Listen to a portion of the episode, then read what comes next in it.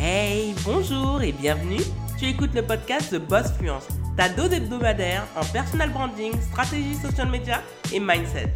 Très heureuse d'être ton hôte, je m'appelle Joanne Romain, une jeune femme passionnée par la culture haïtienne et fan de Beyoncé. Ancienne fonctionnaire qui a pris le risque de démissionner pour devenir entrepreneur à temps plein, Ma mission est de t'aider à décomplexer ton approche à l'entrepreneuriat et à l'argent tout en te servant du digital pour diversifier tes sources de revenus. Si tu te reconnais dans ce portrait, tu es arrivé au bon endroit. Sois confortablement assise, l'épisode du jour commence maintenant.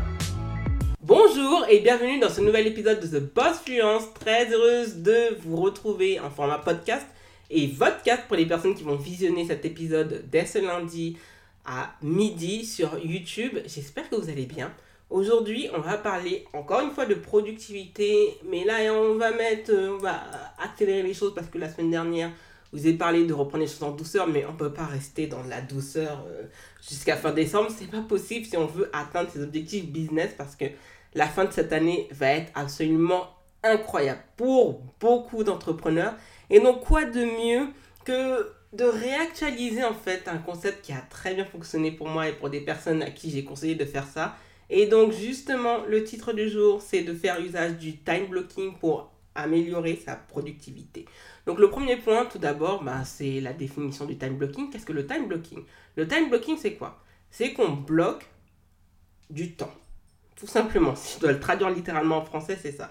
Donc, on a un temps disponible et on le segmente on va se dire par exemple qu'entre 5h du matin 7h, on ne fait rien, on dort, et puis 7h, 8h, on prend sa déjeuner, on fait ses étirements, puis de 8h à 9h, on va prendre son déjeuner, on va regarder son journal, les revues, les notifications, 9h, on commence à faire son travail, on va s'arrêter à midi, midi 13h, on déjeune, 13h, 15h, on fait son travail, et ensuite on a terminé.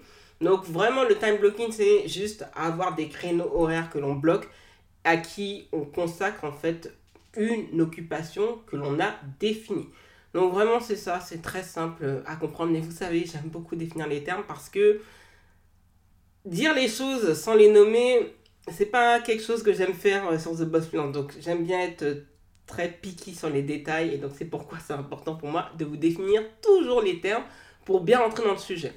Le deuxième point, c'est tout simplement de limiter sa journée à trois tâches. Ne pas faire plus de trois tâches. Le cerveau humain, plus il y a de tâches, plus il se décourage. C'est de la psychologie, on n'y peut rien.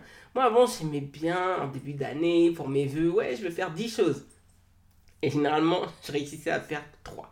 Donc, dites-vous, parce qu'on va se dire, mais punaise, 3 tâches dans la journée, c'est pas beaucoup. Non, il faut voir les choses autrement. 3 tâches fois 5 jours, ça fait 15. En 2 semaines, ça fait 30 tâches. En un mois, ça fait 60 tâches. En on va dire 11 mois, d'accord? On va dire en 11 mois, ça fait 660 tâches qui ont été exécutées. Vous vous rendez compte, en fait, sur un rythme du lundi au vendredi, c'est vraiment incroyable. Et donc, je me suis dit ce serait quand même dommage de faire beaucoup, ouais, je veux faire 5 choses, alors qu'en réalité, bah, une fois qu'on arrive dans le dur, surtout que moi, j'ai remarqué que j'étais très efficace le matin, c'est pour ça que maintenant je me lève plus tôt et que le soir, euh, une fois arrivé vers les coups de 14-15 j'ai un gros coup de barre avec euh, le repas du midi. Et ensuite, bah, j'ai vu que j'arrivais plus à travailler le soir. Franchement, donc j'ai arrêté cela. Et je me suis dit, bah, en réalité, c'est mieux de se lever tôt. C'est mieux de faire ça le matin. Et l'après-midi, en fait, je me consacre à moi. Et depuis que je fais ça, ça a changé énormément de choses. Donc, trois tâches dans la journée, c'est juste génial. Par exemple, aujourd'hui, je me consacre uniquement à créer du contenu podcast et à créer une vidéo YouTube par rapport à Jeune Romain. Et ça s'arrête là. Et en plus, c'est la troisième fois que je réenregistre cette vidéo parce que bon, mon problème c'est le perfectionnisme et je veux toujours que les choses soient vraiment très très bien faites pour que les gens soient aussi contents et que je sois également contente. Mais entre temps, avant que je fasse justement ce podcast et que je tourne toutes ces vidéos YouTube, je vais aller tourner, je pense, peut-être 3 ou 4 euh, vidéos TikTok donc pour vous dire à quel point c'est parce que moi j'ai cette habitude, c'est un rythme et c'est pas si épuisant que ça pour moi.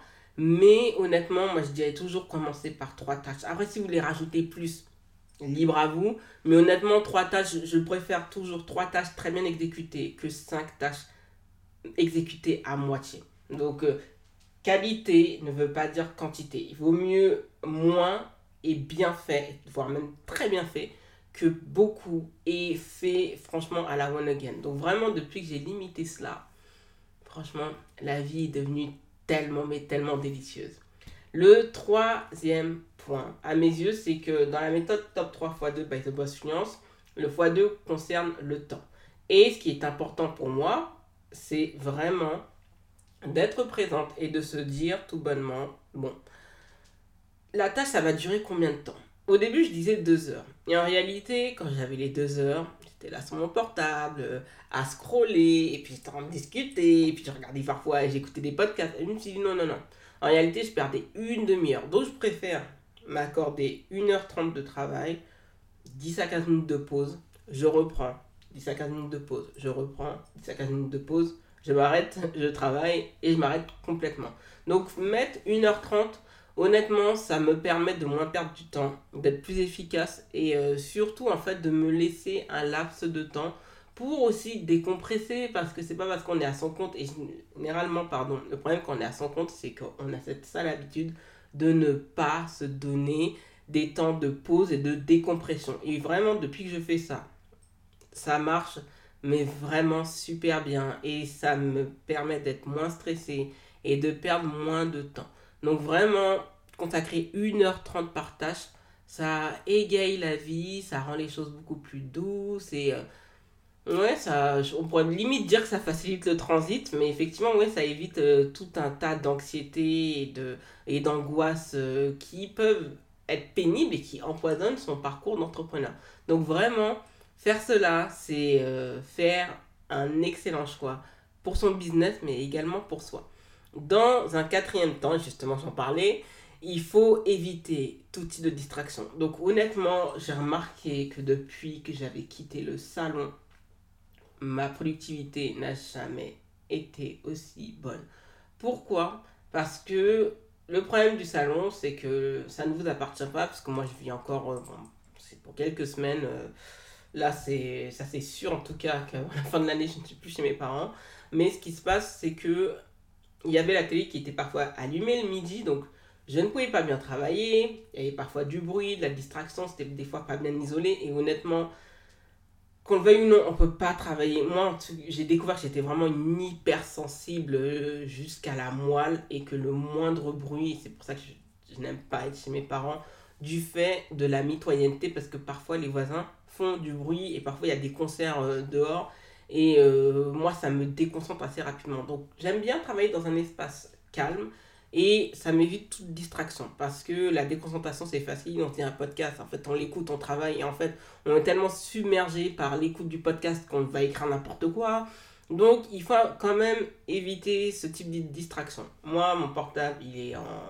Si je pouvais le mettre en off, je me gênerais même pas je le mets en silencieux. Je, les notifications même pour ma liste de favoris, j'ai enlevé ça. Il n'y a pas d'urgence en fait. Il n'y a vraiment pas d'urgence. Parfois, je vais pouvoir checker en fait mes WhatsApp si quelqu'un a besoin de moi, mais sinon pour le reste, non. Comme j'ai toujours dit, si vous avez une urgence, il ne faut pas compter sur moi parce que justement, je suis en train de travailler et que je suis concentré parce que quand on est à son compte, il faut savoir que contrairement à un salarié, on sait que arrêt maladie ou qu'on travaille, on va avoir sa rémunération à une date fixe. Alors que lorsqu'on est entrepreneur, ça fluctue. Il peut y avoir des mois où c'est super, des mois où c'est plus calme, des périodes où ça va être franchement au travail, il va falloir se donner à fond la caisse, et d'autres, on va pouvoir un petit peu relâcher la pression. Donc, tout le travail que je fais, en fait, c'est de l'investissement. C'est pas parce que ça ne paye pas aujourd'hui que ça ne paiera pas demain. Donc, c'est pour cela que en termes de consistance et de productivité, je me dois d'éviter toute distraction parce que c'est euh, beaucoup de perte d'énergie, de perte de temps. Et c'est comme ça qu'on se dit, ben finalement, en fait, euh, on n'y arrive pas, on a du mal et on se dit tout bonnement, ben pourquoi en fait faire cela? Tout simplement, il faut se dire, il vraiment faut se dire cela. C'est pour ça que ça va être mon cinquième et dernier point. Pour rendre tout cela efficace, il faut connaître son projet. Pourquoi vous le faites?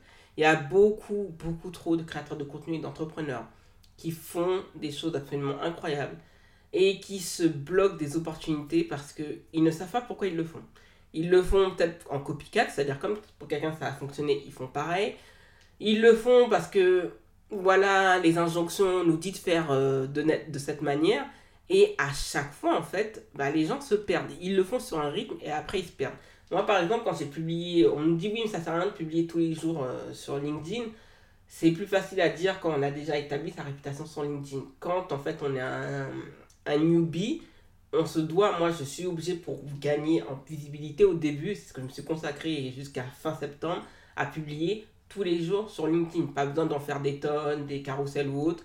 Je fais avec les moyens du bord parce que je ne vais pas me rajouter de la charge de travail sur de la charge de travail. Je sais pourquoi je fais cela sur LinkedIn. Sur Instagram, je sais pourquoi les carousels, je vais plus miser dessus que sur les réels parce que j'ai une raison bien précise. Les TikTok, pourquoi je vais les faire de telle ou telle manière, j'ai une raison précise. Pourquoi je suis sur podcast, pourquoi j'ai l'email marketing, pourquoi je suis également sur YouTube? Il y a plein de raisons. Mais il y a toujours ce que j'appelle ma mission d'entrepreneur et surtout mes objectifs et mon projet.